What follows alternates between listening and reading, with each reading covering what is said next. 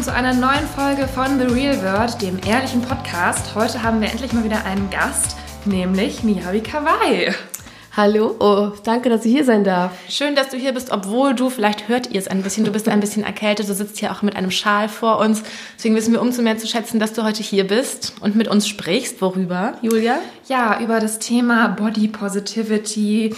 Wie kann man sich endlich mit seinem Körper anfreunden, wohlfühlen? Ähm, du hast in deinem Buch geschrieben, das heißt übrigens, dem Meer ist es egal, ob du eine Bikini-Figur hast. Das fand ich ganz schön, ähm, dass dein Körper deine beste Freundin geworden ist. Und wie du das geschafft hast, in Anführungszeichen, und wie du mit deinem Körper umgehst und was du vielleicht auch unseren Hörerinnen und uns selber mitgeben kannst. Darüber wollen wir heute sprechen.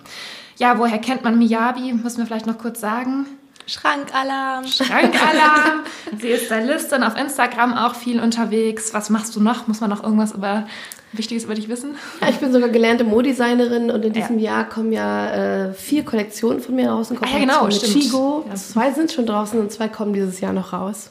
Genau, das, das und äh, dem Meer ist es egal, ob du eine Bikini-Figur hast, ist schon dein zweites Buch. Und ich fand ja den Untertitel auch sehr schön, ein Plädoyer für mehr Selbstliebe. Wir hatten auch schon mal eine Folge zum Thema Selbstliebe, aber wollen das mit dir heute nochmal genauer besprechen, weil jetzt ja auch der Sommer kommt.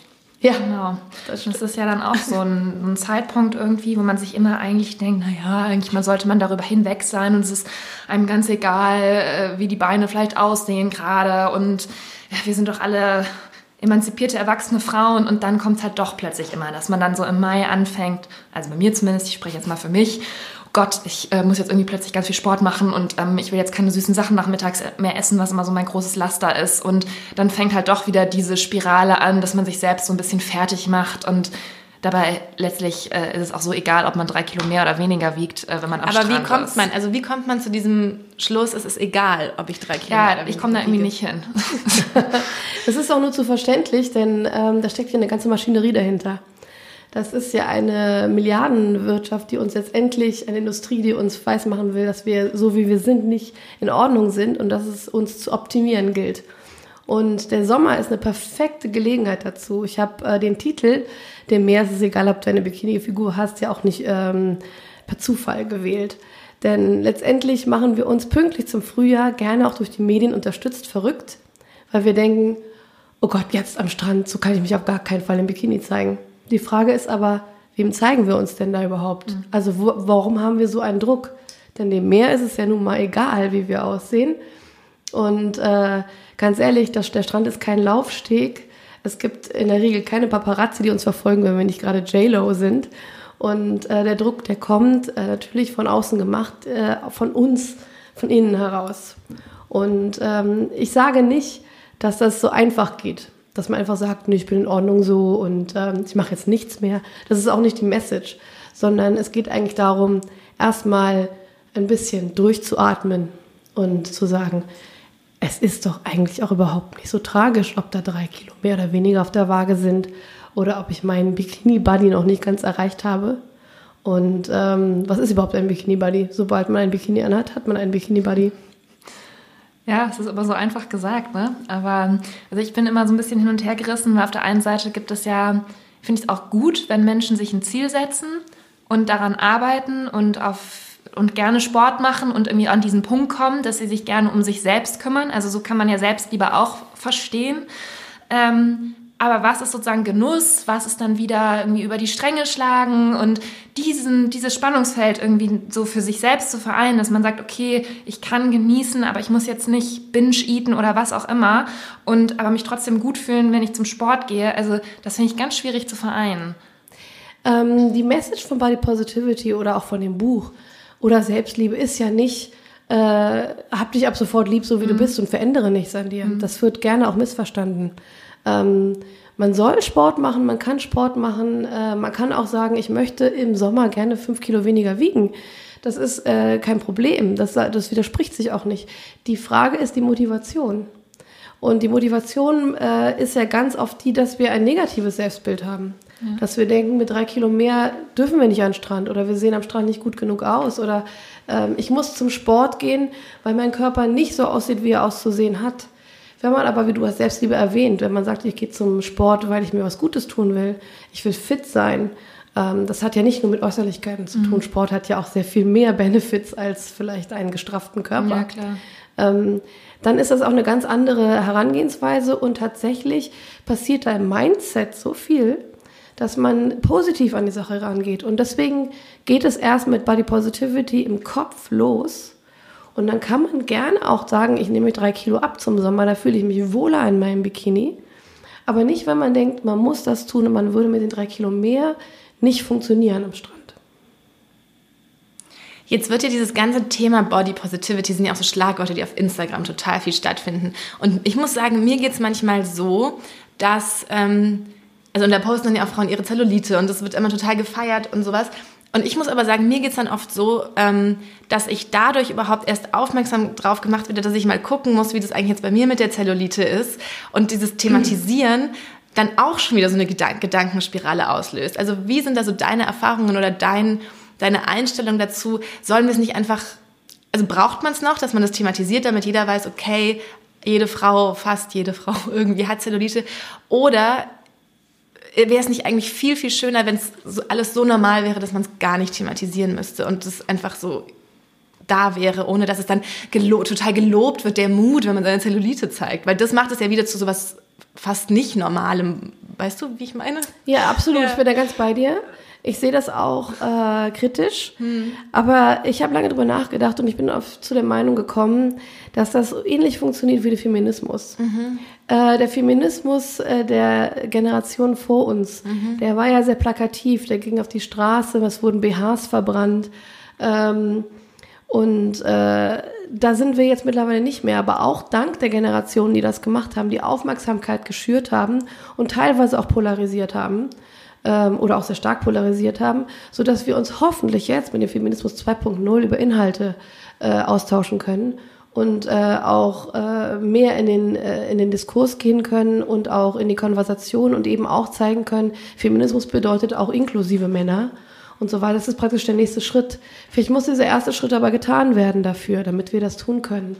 Und ich habe das ein ähnliches Empfinden, wenn ich auf Social Media sehe, dass Frauen ihre Zellulite posten oder sich praktisch mit nicht den perfekten Körper, das bedeutet nicht der Schönheitsideal genormt ja. angepassten Körper präsentieren, dass ich denke, ja, wir Frauen wissen, wie so ein Körper aussieht, das ist Zellulite, ja. Aber ich glaube, erstmal muss man tatsächlich anerkennen, was das für ein Schritt für diese Frauen ist, denn es ist nicht so, dass sie sich hinstellen und es ist einfach für sie, sondern ähm, sie gehen weg von dem, verstecken und gehen den extrem anderen Weg, indem sie sich einfach zeigen. Und ich glaube, unsere Reaktion sollte im Bestfall nicht sein, da denke ich jetzt über meine Zellulite nach, mhm. sondern zu verstehen, okay, das ist der erste Schritt. Warum müssen wir diese ganzen Frauen im Bikini sehen? Äh, wir wissen doch, wie tatsächlich Frauen im Bikini aussehen, aber tatsächlich werden wir auch überall von den nicht echten Bikini-Buddies, den fotogeshoppten, perfekten, antrainierten Bikini-Buddies überschwemmt. Im Grunde ist es eine Gegenbewegung und ich glaube, es ist der erste, der erste Schritt dazu, dass wir sagen, okay, wir werden jetzt oder wir sollten vielleicht von diesen Bildern auch einfach mal ein bisschen bombardiert werden. Mhm. Das Auge muss sich umschulen. Vielleicht müssen wir diese Gedanken oder auch diese Unterhaltung, die wir jetzt haben, deswegen führen. Und ähm, der nächste Schritt ist dann zu sagen, wir brauchen diese Bilder nicht mehr. Wir Frauen können uns auch wieder anziehen und dann darüber sprechen, was nicht in Ordnung ist äh, mit diesem Schönheitsideal. Wie geht's dir mit solchen Bildern, Julia? Findest du das, also beruhigt es dich irgendwie, wenn du sowas siehst? Das ist ja auch so ein, also das ist auch so, was ich oft habe, dass es mich beruhigt. Ne? Das mhm. ja, beruhigen ist vielleicht das falsche Wort. Ich mhm. finde halt einfach, was du schon eben meintest, mir, das ist einfach irgendwie krass, dass sich das jemand traut. Ja, es ist so, sich trauen, aber doch, ich finde schon, ein Bikini-Foto von sich zu ähm, posten im Internet, ist, das bedarf schon eines gewissen Muts. Also egal, ob man jetzt eine super krasse Modelfigur hat oder ähm, halt da ein paar Röllchen zu sehen sind. Ähm, das finde ich zum einen, das bewundere ich dann schon sehr, dass man sich da so exponiert und ich meine, die Kommentare sind ja schon auch teilweise krass. Also äh, ich selber würde es mich, glaube ich, nicht trauen. Ja, da, über die Kommentare hast du ja auch in deinem Buch geschrieben, ähm, wie, dass die so extrem und oft gerade von Frauen so fast schon böse und so sind. Ja, und ich habe mich, ja. du hast es ja auch kurz irgendwie erklärt, aber vielleicht können wir darauf auch noch mal kurz eingehen. Was ist die Theorie, da, warum, warum sind Frauen so böse zu anderen Frauen, obwohl sie doch eigentlich das von sich wahrscheinlich auch irgendwie kennen, was man da sieht? Ich glaube, dass äh, Hate-Kommentare oder Hater, ähm, und das ist auch so einfach gesagt, aber ich glaube, dass das wirklich wahr ist, dass die ähm, genau damit ein Problem haben, was sie dann im Internet triggert. Das kann die Frau in der Zellulite sein im Bikini-Body, das kann der perfekte Körper im Bikini-Body sein, das kann auch was ganz anderes sein. Ähm, und Frauen sind da böser, weil sie das sehr stark auf sich beziehen, was sie da sehen. Und entweder sie sehen einen perfekten Körper, sie sind entweder daran gewöhnt und reagieren darauf nicht mehr, oder sie reagieren aggressiv darauf, dass eine Frau zeigt, dass sie einen schönen Körper hat. Genauso aber auch, und das ist fast absurd, wenn man darüber nachdenkt, wenn eine Frau, die keinen perfekten Körper hat, zeigt, dass sie keinen hat, dann kommt, das will doch keiner sehen, das ist widerlich, das ist krank und sonst was. Aber es sind in gewisser Weise Dinge, die sie entweder sich selber sagen, mit der inneren Stimme, oder die ihnen immer gesagt worden sind, oder die große Angst davor, dass ihnen sowas gesagt wird. Und in dem Moment triggert sie eigentlich der Mut der Frau, zu zeigen, dass sie einen unperfekten Körper hat und damit anscheinend ja so okay zu sein scheint, dass sie ihn, sich traut, ihn zu zeigen. Und ähm, das sind eigentlich viele offene Wunden, die da sind, die, äh, die da offenbart werden, wenn Hate-Kommentare kommen. Und meistens, je böser und je persönlicher sie sind, desto unaufgearbeiteter ist das Trauma. Mhm. Ähm, das macht die Bemerkung nicht, ähm, also es ist keine Rechtfertigung dafür, denn es gibt sowas wie Anstand und auch Benehmen. Aber ähm, es darüber nachzudenken kann derjenigen helfen, die diese Kommentare abbekommen, mhm. zu sagen, der beste Weg ist, mich nicht damit auseinanderzusetzen und es auch nicht zu füttern, aber ich muss für mich verstehen, dass das sehr, sehr wenig mit mir persönlich zu tun hat. Ja, das ist halt das Allerschwierigste, ne? Also das ist ja selbst auch ähm, zwischenmenschlich. Ich kann irgendwo auch noch verstehen, wenn man denkt, ja, sind irgendwelche Internet-User, die sind mir egal, die kenne ich nicht, was sie denken oder meinen, ins Internet zu schreiben. Das betrifft mich nicht. Also diesen Gedankengang kann man, glaube ich, noch eher verinnerlichen, mhm. als wenn man auch eine blöde Bemerkung mal von einer Freundin oder von der Mutter oder ähm, das kann ja auch was ganz Einfaches sein. Also meine Mutter hat neulich auch zu mir gesagt, passt das und das Kleid eigentlich noch? Und ich war so, was? Was ist los? Habe ich zugenommen? Was ist hier? Ne? Also sie hat das, glaube ich, gar nicht so, weil ich schon länger einfach nicht mehr anhatte. Ja. Ich, das hatte, glaube ich, gar nicht so viel zu bedeuten. Aber wenn man halt schon so ein bisschen da Schwierigkeiten mit sich selbst hat auf diesem Gebiet, dann können halt so kleine Bemerkungen ganz viel gleich auslösen. Und ich weiß nicht, wie geht's dir da? Ist das ähm Absolut. Also meine Mutter ist äh, die einzige Person, die ich mit, mit einem Blick kann die mich komplett fertig machen. Und es hat lange gebraucht zu verstehen, dass meine Mutter auch nur ein Mensch ist, die das mitunter auch gar nicht beabsichtigt. Ich habe auch in einem Kapitel darüber geschrieben. Mütter und Töchter haben eh eine ganz besondere Dynamik. Ähm, ich finde, der Vorteil, den es gibt, wenn es äh, Familie ist, oder gerade insbesondere Mütter, Mütter haben in ihrem eigenen Paket zu kämpfen und auch mit dem Bild, das sie in ihrem Kopf von ihrer Tochter haben. Das bedeutet nicht, dass sie die Tochter weniger lieben, aber man ist vielleicht nicht frei davon, so ein Bild von seiner Tochter zu haben und sich zum Beispiel, das war in meinem Fall so, sich immer eine schlanke Tochter zu wünschen. Aber eigentlich, und das musste ich auch verstehen, aus der Motivation heraus, dass sie der Meinung war, eine schlanke Frau oder schlanke Tochter hat es einfacher im Leben, was nicht von der Hand zu weisen ist. Ähm, ohne mir zuzutrauen, dass ich mich durchaus behaupten kann. Und äh, wir hatten diesen Kampf sehr oft und der ist auch schizophren. Äh, das habe ich im Buch auch beschrieben. Also meine Mutter ist gleichzeitig jemand, die mich gerne füttert. Ja, das fand ich sehr schönes Kapitel. Und auf der anderen Seite aber diesen Anspruch an mich hat, dass ich doch eigentlich immer schlank zu sein habe. Ähm, ich glaube weniger aus dem ästhetischen Anspruch heraus tatsächlich. Und da gibt es eine Chance. Denn hier sprechen wir von einer Beziehung, die eigentlich von Liebe getragen ist. Und da kann man, wenn man selber heranreift, das geht natürlich als Teenager und auch die Jahre später ging das bei mir nicht, ähm, aber wenn man später etwas Reife geworden hat äh, und reflektieren kann, dann kann man äh, in, den, in die Kommunikation gehen. Und äh, sagen also, wir mal, du hast das mit deiner Mutter auch wirklich besprochen, dieses Thema, oder? Ja, das habe ich tatsächlich. Also ich habe jetzt nicht gesagt, so jetzt lass uns mal einen Tee kochen, wir setzen uns mal hin, wir besprechen das mal. Aber ich habe meine ähm, Art, mit ihr zu reden, verändert. Denn die erste Reaktion, und das ist fast wie sowas wie, ähm, das ist irgendwie gelernt, ähm, wenn meine Mutter irgendwas gesagt hat, selbst um mich, wenn sie mich nicht angreifen wollte, hab, bin ich auf Kontra gegangen, sofort. Auf Verteidigung und äh, wurde auch gerne mal laut. Ähm, das ist auch nicht besonders reif, aber das ist irgendwie gewachsen. Und ähm, mit der Zeit habe ich mich praktisch selber dazu gebracht zu sagen, erstmal durchatmen, den Keks essen, Und dann mal darüber sprechen und sagen, was dieses Kommentar mit dir macht. Da habe ich also nicht versucht, mich zu rechtfertigen, ob ich jetzt wieder ein paar Kilos mehr drauf habe oder nicht und was das mit mir macht, sondern ich habe einfach gesagt, äh, ja, Mama, ich weiß. Ich habe zugenommen. Und nun? Fertig aus. So, und äh, dein Kommentar hilft mir jetzt nicht. Und äh, ehrlich gesagt verletzt es auch. Und ähm, meine Mutter ist zudem, muss ich sagen, noch Japanerin. Das heißt, die Kommunikation ist dann auch nicht so, dass sie sofort drauf einsteigt, sondern erstmal so und erstmal vielleicht auch ein bisschen zumacht. Aber ähm, sie denkt halt natürlich auch nach. Und so findet man einen Weg zu sprechen, weil man vielleicht jemanden dazu bringt, darüber nachzudenken, warum jemand sowas sagt. Und das hilft. Und wie findest du es andersrum, wenn du siehst, zum Beispiel im Freundeskreis, dass Freundinnen ständig darüber reden, dass sie abnehmen wollen, wie viel sie abgenommen haben, wie viel sie zugenommen haben? Also da habe ich auch oft das Gefühl, Mann, die redet so viel über sich und ihre Figur. Was denkt die eigentlich über meine Figur? Und also das stört mich dann manchmal richtig, weil ich denke, hör doch einfach mal auf. Aber man traut es sich auch nicht zu sagen so richtig. Schreibt dann vielleicht noch einen Artikel drüber oder so. aber weißt du, was ich meine? Also, ja. dass das immer so ein Thema ist. Reagierst du da irgendwie drauf? Sagst du da mal zu einer Freundin, komm, jetzt reicht's irgendwie mal? Oder wie machst du das?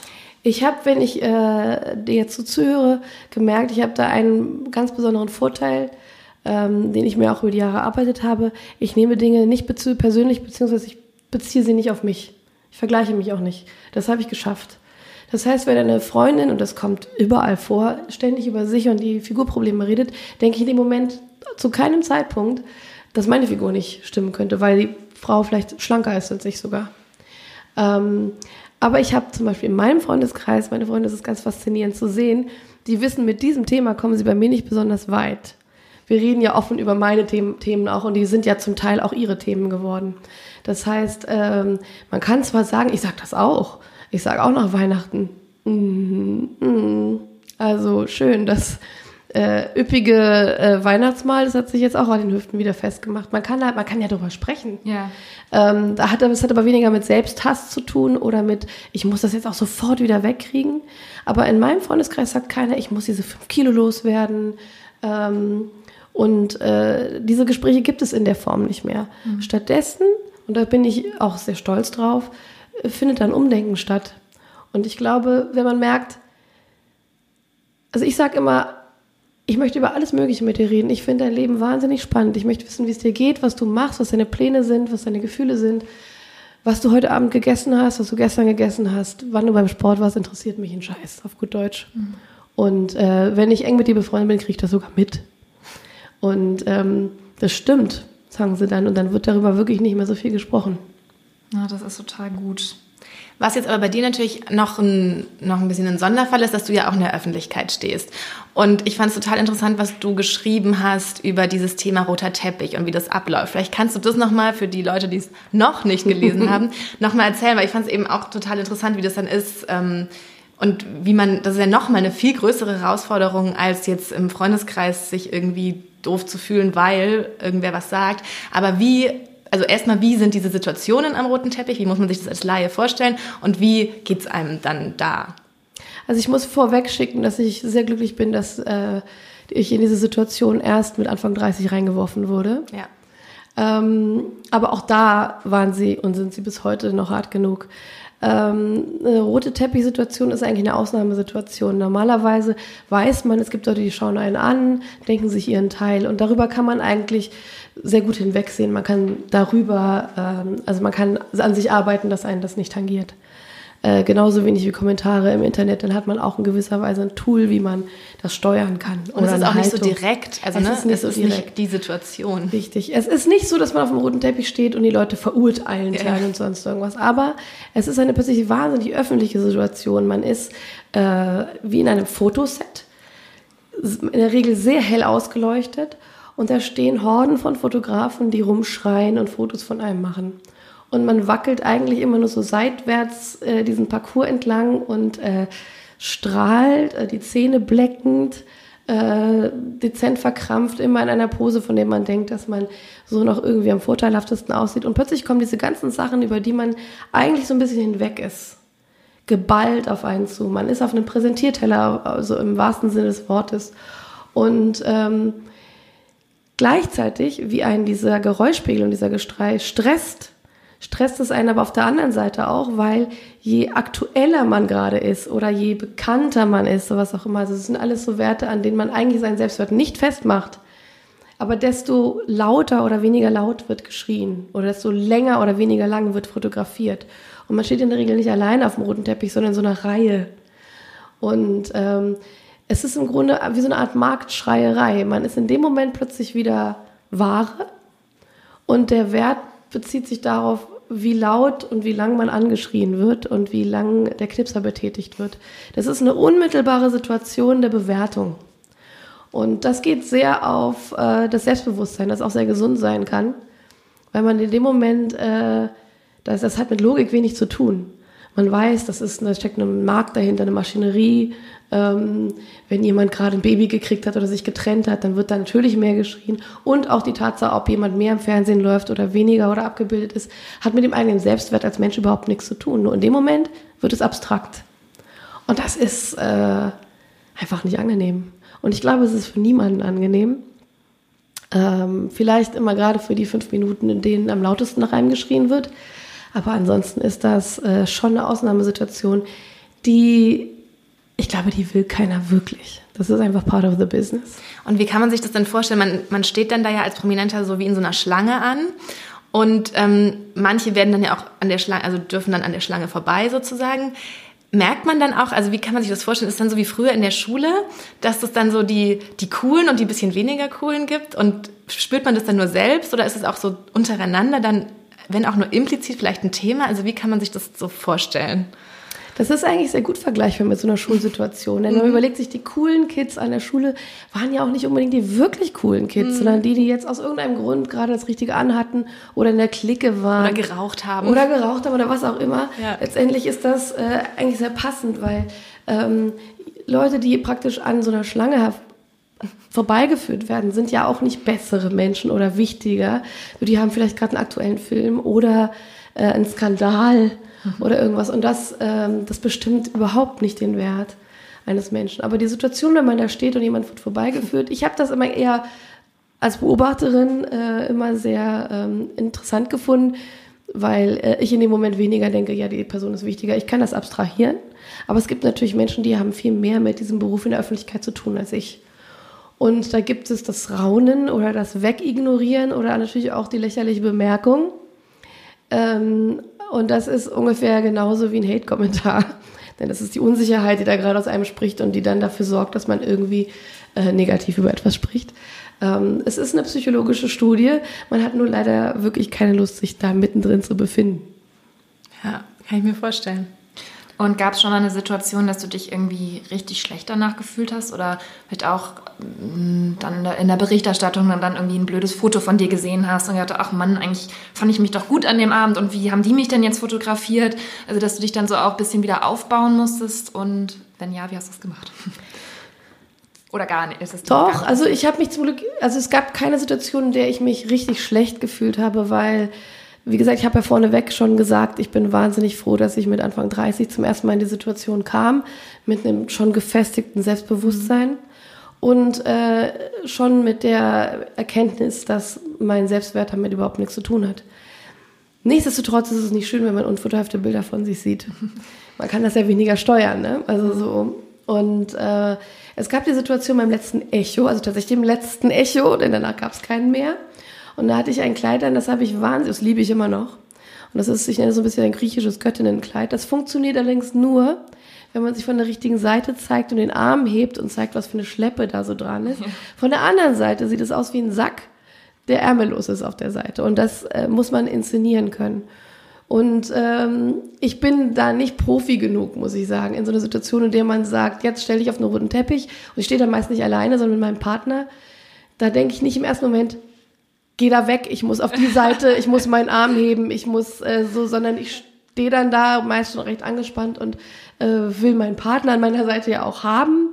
Und dass ich in dem Moment auf der Seite stand, wo der Arm eigentlich zur Geltung hätte kommen sollen und so weiter. Darüber habe ich nicht nachgedacht. Und bei den Bildern danach äh, gab es ja von der Presse jetzt keinen Aufschrei oder sowas. Aber äh, bei Social Media hat mein Mann ein Bild gepostet, äh, von uns, weil der sieht sowas gar nicht. der sieht so mein, meine süße Maus und ich mhm. und äh, alles gut. Und äh, da sah ich unverkennbar schwanger aus. Weil, wie gesagt, von der einen Seite ist es ein Sack, der ärmellos ist. Und da gab es viele Kommentare dazu, ja. ähm, dass das Kleid nicht besonders schön ist. Und ich habe mich in so einer Verteidigungsposition gefunden, weil ich gedacht habe, nee, das Kleid ist ein Hammer. Das Kleid ist großartig. Ich wollte eigentlich das Kleid verteidigen. Ja. Ich konnte es nur nicht zeigen. Und ähm, da war ich doch so ein bisschen angepiekst, weil ich gedacht habe, nee, ähm, das, das hättet ihr sehen müssen, wie es eigentlich wirkt. Jetzt bist du ja auch Stylistin, Modedesignerin. Gerade in der Modebranche, in der wir uns ja auch eben bewegen als Journalistinnen, ist ja immer noch so ein bisschen das Thema, wenn wir jetzt mal beim roten Teppich bleiben, dass man eigentlich ja nur Sample Size, also ganz kleine Musterteile ausleihen kann, dass deswegen, nicht nur deswegen, aber doch auch viele Schauspielerinnen, Sängerinnen wahnsinnig schmal sind und ja, auch so einem Druck irgendwo unterliegen, da reinzupassen ähm, und eben so schlank und schmal wie möglich zu sein. Findest du, dass die Modebranche da schon immer noch sehr viel Aufholbedarf hat? Oder wie siehst du das im Moment? Also es bewegt sich ja immer so einiges, aber ich habe das Gefühl, wenn man so wirklich auf die Designer geht, es ist irgendwie doch immer noch so, dass eigentlich erwartet wird hintenrum, naja, äh, alles über 34, 36 kannst du eh vergessen, so ungefähr. Ja, also äh, aus persönlicher Betroffenheit regt mich natürlich nicht, natürlich furchtbar. Also, aus persönlicher Betroffenheit regt mich natürlich das, mein Gott, der Satz. Ich bin ja persönlich betroffen, deswegen regt mich das oft fürchterlich auf mit den Sample Sizes, aber auch abstrakt gesehen, generell gesehen, ist das ärgerlich. Ähm, ich weiß, ich habe in der Modebranche lange genug gearbeitet und arbeite immer noch in ihr, dass es äh, tatsächlich einfacher ist, ähm, in kleinen Größen zu arbeiten oder auch eben so eine schlanke Norm zu haben. Man muss weniger auf Kurven achten. Kurven muss man, da muss man wissen, wie man die anzieht. Und die meisten Designer haben da nicht so wahnsinnig viel Lust zu. Und äh, ich denke nicht, dass sie besonders wirtschaftlich denken, denn wenn man sieht, wo wie die Kundschaft gerade zum Beispiel in Deutschland, aber auch generell europaweit, weltweit ist, ähm, dass sie sich den ganzen Markt verbauen. Natürlich gibt es auch die Haltung, ich finde das nicht schön über Kleidergröße 40, aber es ist auch einfach einfacher. Und so wird oft gedacht. Ähm, wenn ich die Sample Sizes sehe, und als Stylistin habe ich das oft gehabt, wenn ich dann Schauspielerin oder äh, Musikerin angezogen habe für den roten Teppich, da werden natürlich Sample Sizes, also Musterkollektion ausgeliehen für einmal tragen. Und dann gibt es diesen Druck, dass eine äh, Schauspielerin der Kleidergröße 36 sagt, ich passe nicht in die Sachen von XY.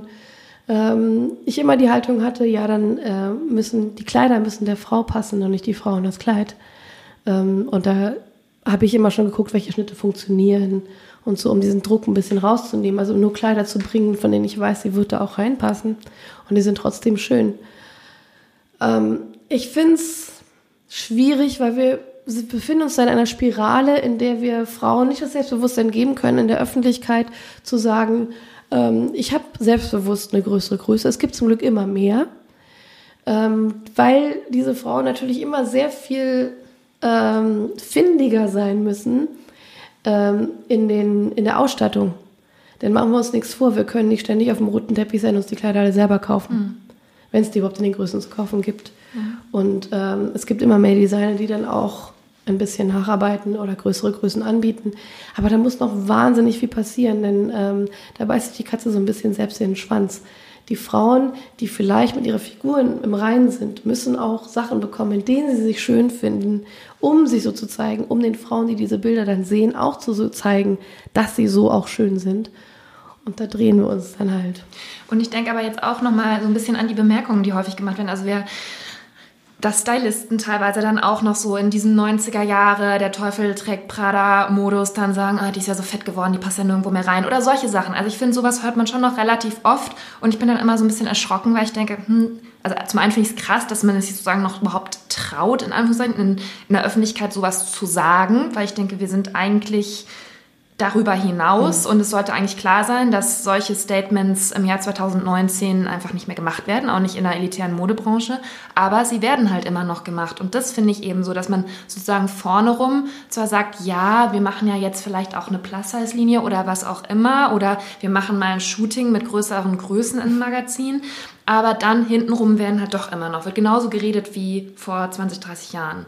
Und was ich, Entschuldigung, was ich auch finde, was man dazu sagen Ja. muss, Ja. immer so diesem mit, mit Curvy-Models und äh, Plus-Size und so weiter, das sind dann ja auch immer, oder auch da gab es aber auch diese Casting-Show ähm, und da werden dann ja aber auch immer Frauen gezeigt, die vielleicht irgendwie breiter sind oder so, aber in ihren Proportionen ja immer noch in diesem totalen Idealmaß und eben mit der, und die Kurven sind dann aber auch immer nur so definiert eben genau diese Sanduhrkurve und dann ist halt die Hüfte ein bisschen breiter. Aber eigentlich ist ja auch, also gehören da ja auch Frauen dazu, die, bei denen es vielleicht irgendwie die eine Birnen, Apfel, was auch immer Figur haben. Aber das, finde ich, findet noch eigentlich fast noch gar nicht statt. Selbst in all diesen ambitionierten Kampagnen sind es dann ja zwar größere Größen, aber in genau eigentlich dieser Idealform. Ja. Und das ist dann ja auch eigentlich praktisch dann, würde ich jetzt sagen, auch ein bisschen wirkungslos, oder? Für so ein, eine ganz normale Frau, die sagen, das. wenn du einen Schluck trinken willst. ne? Ja, mache ich. Nee, äh, vollkommen richtig. Ja. Ähm, Curvy Supermodel zum Beispiel. ne? Genau, das meinte ich, ja. Die Sendung. Ich glaube, die, ich will sie nicht in Schutz nehmen, aber ich versuche zu erklären. Mhm. Curvy Supermodel, das sagt ja schon der Titel. Die suchen ein Model. Und ein Model, auch ein Curvy Model, ein Plus-Size-Model, hat genauso wie ein Straight-Size-Model, wenn wir schon mit diesen Begriffen um uns schmeißen, äh, gewisse Normen zu erfüllen. Und da gibt es auch in Proportionen und so weiter. Wenn man da erwartet, man sieht jetzt einfach schöne, kräftige Frauen unterschiedlicher Bodytypes, dann ist man da leider ähm, falsch. Ähm, ich würde mir eine Sendung wünschen, in der ähm, man vielleicht gar nicht die Figuren in den Vordergrund rückt, aber vielleicht einfach tolle Frauen. Ich weiß nicht, ob man sie casten muss. Das ist, das ist schon auch schon wieder so ein ähm, irgendwie auch sehr 90er, aber auf der anderen Seite auch, warum überhaupt Frauen casten, die anders aussehen. Ähm, warum überhaupt Models im Fernsehen casten. Das, da können wir jetzt sehr lange drüber reden. Aber ähm, das andere finde ich auch ganz interessant, was du gesagt hast, ähm, Julia, ist, dass äh, gerade in der Branche nach vorne, wir machen eine Plus-Size-Kollektion oder ähm, wir finden äh, Diversity ja so toll ähm, und dann schicken sie eine dicke äh, auf den Laufsteg, eine ältere, äh, ein Transmodel, ein, ich weiß ich nicht, und äh, in der nächsten Saison ist das Thema nicht mehr so heiß gekocht und dann sehen wir wieder die ganzen ähm, normalen Models, die man sonst auf dem Laufsteg sieht. Ja, es wird viel mit Trends gearbeitet, die werden aufgegriffen. Ähm, ich habe mich immer so ein bisschen schwer damit getan, wenn ich in so einer Show saß und da lief dann unter diesen ganzen schlanken Frauen ein Plus-Size-Model mit und alle fingen plötzlich an zu klatschen. Ja, das ist jedes Mal so. Da habe ich so einen cringy Moment, weil ich denke, wofür klatscht ihr jetzt? Dafür, dass sie jetzt dicker ist? Das sollte ja in gewisser Weise so sein, dass es für uns ganz normal ist. Und die wenigsten Designer, da gebe ich dir recht, zeigen durchweg Diversity, was die Models angeht. Ähm, wir hatten Valentino ähm, Haute Couture in, in ich glaube, letzte Saison, ähm, wo plötzlich verhältnismäßig im Verhältnis wahnsinnig viel mehr schwarze Frauen zu sehen waren als sonst. Es wurde auch wahnsinnig gefeiert. Ja, es ist gut, so etwas zu machen, aber immer wenn es nur gerade so den Zeitgeist trifft und es dann wieder fallen zu lassen, finde ich schwierig. Und ich finde Kollegen, die sich, wie du es gerade gesagt hast, zu äußern, so von wegen, ja, die ist so fett geworden, das geht gar nicht mehr. Da merke ich immer, wenn die den Bezug dazu verlieren, dass sie mit Menschen arbeiten. Mir war das immer wahnsinnig wichtig und das ist etwas, was mir die größte Freude macht, dass ich mit Menschen arbeite. Und ich bin so erzogen worden, dass man Menschen, jedem Menschen, den gleichen Respekt gegenüber auftritt, auch wenn man den vielleicht gerade nicht leiden kann. Das verlieren viele in dem Job, weil sie letztendlich jemanden anziehen. Das ist oft so, als wenn man eine Puppe anzieht. Und wenn die Puppe dann die Maße verändert, dann ist das ja eine Frechheit, weil das macht einem die Arbeit ja schwerer. Und dieser Blick, dass man da mit Menschen arbeitet, der wird gerne verloren. Es wird einem in der Regel auch nicht ins Gesicht gesagt, sondern es wird dann so verloren. Ich glaube, das ist einfach ein Zeichen von schlechter Erziehung. Ich will das gar nicht schön reden. Mich stört das wahnsinnig. Aber ich glaube, wir müssen da wir uns da wirklich so am Anfang befinden, wirklich sehr viel Aufklärungsarbeit leisten und da einfach mal was dagegen sagen. Wir müssen nicht eine Diskussion anfangen, aber wir müssen halt sagen, naja, das ist ja auch ein Mensch, dann lass sie doch auch mal jetzt ein bisschen fetter werden, mein Gott. Wofür bist denn du da? Dann besorgt man ein paar andere Kleider, dass man da ein bisschen Kontra gibt und so und so weiter, dass man irgendwie dazu, die Leute dazu bringt, ein bisschen nachzudenken und vielleicht rücken jüngere Generationen nach, die man ein bisschen mehr in diesem Spirit geprägt hat, die vielleicht anders arbeiten. Das wäre jedenfalls zu wünschen. Ja. Ich finde, das ist ein sehr, schön, ein sehr schöner Appell zum Ende. Mir fiel nur gerade noch was ein, was irgendwann vor zwei, drei Folgen bei Jeremy Sex Topmodel gesagt wurde. Da hat Heidi Klum nämlich gesagt, Diversity ist uns total wichtig. Und dann dachte ich so, oh, jetzt tut sie wenigstens so politisch korrekt. Und dann ging der Satz weiter, ähm, weil Diversity auch gerade total angesagt ist in der Modebranche. Und ich finde, das war so. Das war ein bisschen selbsterklärend. gesagt hast. Genau. Ja, es hat so ein bisschen selbst geoutet. Ja. Ich hatte diesen Moment in einer Folge, ich, ich kann es ehrlich gesagt leider nicht gucken, aber ähm, äh, es gab eine Folge, in der die Kandidatinnen sich vor einen Spiegel stellen sollten. Ja. Und sie sollten, was wir, was man so Positive Affirmation nennt, ja. also so positive Sachen über einen selbst sagen. Jetzt erwartet man von einem Mädchen, das gerade mal Anfang 20 ist, wenn überhaupt, dass sich mit der eigenen Persönlichkeit, mit sich selbst noch gar nicht so auseinandergesetzt hat und jetzt in einer Sendung ist, in der sie gebrainwashed wird, dass es auf Konkurrenz geht und auf Perfektion und dass man funktionieren muss, plötzlich ad hoc positive Sachen über einen selbst zu sagen. Das können diese Mädchen in der Regel noch nicht und eigentlich ist genau die Zeit gerade da, um den Frauen, diesen jungen Frauen, ein Selbstwertgefühl zu vermitteln, Selbstbewusstsein zu vermitteln. Und das äh, muss auch noch von außen kommen. Man muss sie bestätigen in dem, was sie denken und bestärken. Und jetzt sind sie in einer Prüfungssituation mit Kameras und wahrscheinlich einem Millionenpublikum vor einem Fashion-Vorbild oder zweien. Und sie sollen ad hoc plötzlich zu sich sagen, was sie an sich toll finden. Natürlich sind die meisten daran gescheitert und werden daraufhin bewertet, dass sie es nicht hinkriegen. Das fand ich wahnsinnig schwierig, denn so funktioniert ja Positive Affirmation nicht. Das soll einem ja wirklich was Gutes geben und es funktioniert, wenn man es richtig anwendet. Und ich finde, es war ein ziemliches Beispiel, gutes Beispiel dafür, wie fehlinterpretiert oft in den Medien Self-Love, Body Positivity, Diversity oder auch Positive Thinking, was auch immer, wir können da immer weitermachen, äh, gesehen wird. Ich finde das sehr schwierig, aber wir müssen ein bisschen gegenarbeiten. Ich habe ja. noch eine letzte praktische Frage an dich. Ja. Und zwar hast du so schön geschrieben, dass du Frieden geschlossen hast mit deinem Jojo-Körper. Jetzt und auch geschrieben, du bewegst dich zwischen verschiedenen Kleidergrößen. Hast du sehr viele Klamotten zu Hause oder wie, wie machst du das? Also wie, wie funktioniert das ganz konkret? Ich will das immer so ungern zugeben, weil ich bei Schrank allein mir so radikal Schränke aussortiert habe. Aber ich habe sehr viele Klamotten zu Hause okay. und ich habe sie auch bewusst in verschiedenen Kleidergrößen zu Hause. Sehr gut. Also ja. Miyabi, vielen Dank, dass du heute bei uns warst, bei The Real Word im ehrlichen Podcast. Kauft euch gerne das Buch von Miyabi und äh, lest es. Wir verlinken es euch nochmal in den Show Notes. Ähm, folgt Miyabi und uns auf Instagram, wäre auch noch äh, gut. Genau, vielen Dank, dass du da warst und deine Stimme trotzdem so ein bisschen für uns strapaziert hast, aber es ist im Sinne einer guten Botschaft. Genau. Ja, vielen Dank und vielen Dank an alle, die diese Stimme jetzt auch durchweg ertragen haben. Ich gelobe Besserung, aber die Inhalte sind wirklich so wichtig, dass man darüber reden muss, egal mit welcher Stimme. Genau, finden wir auch. Vielen, vielen Dank und bis, bis zum nächsten Woche. Mal. Tschüss.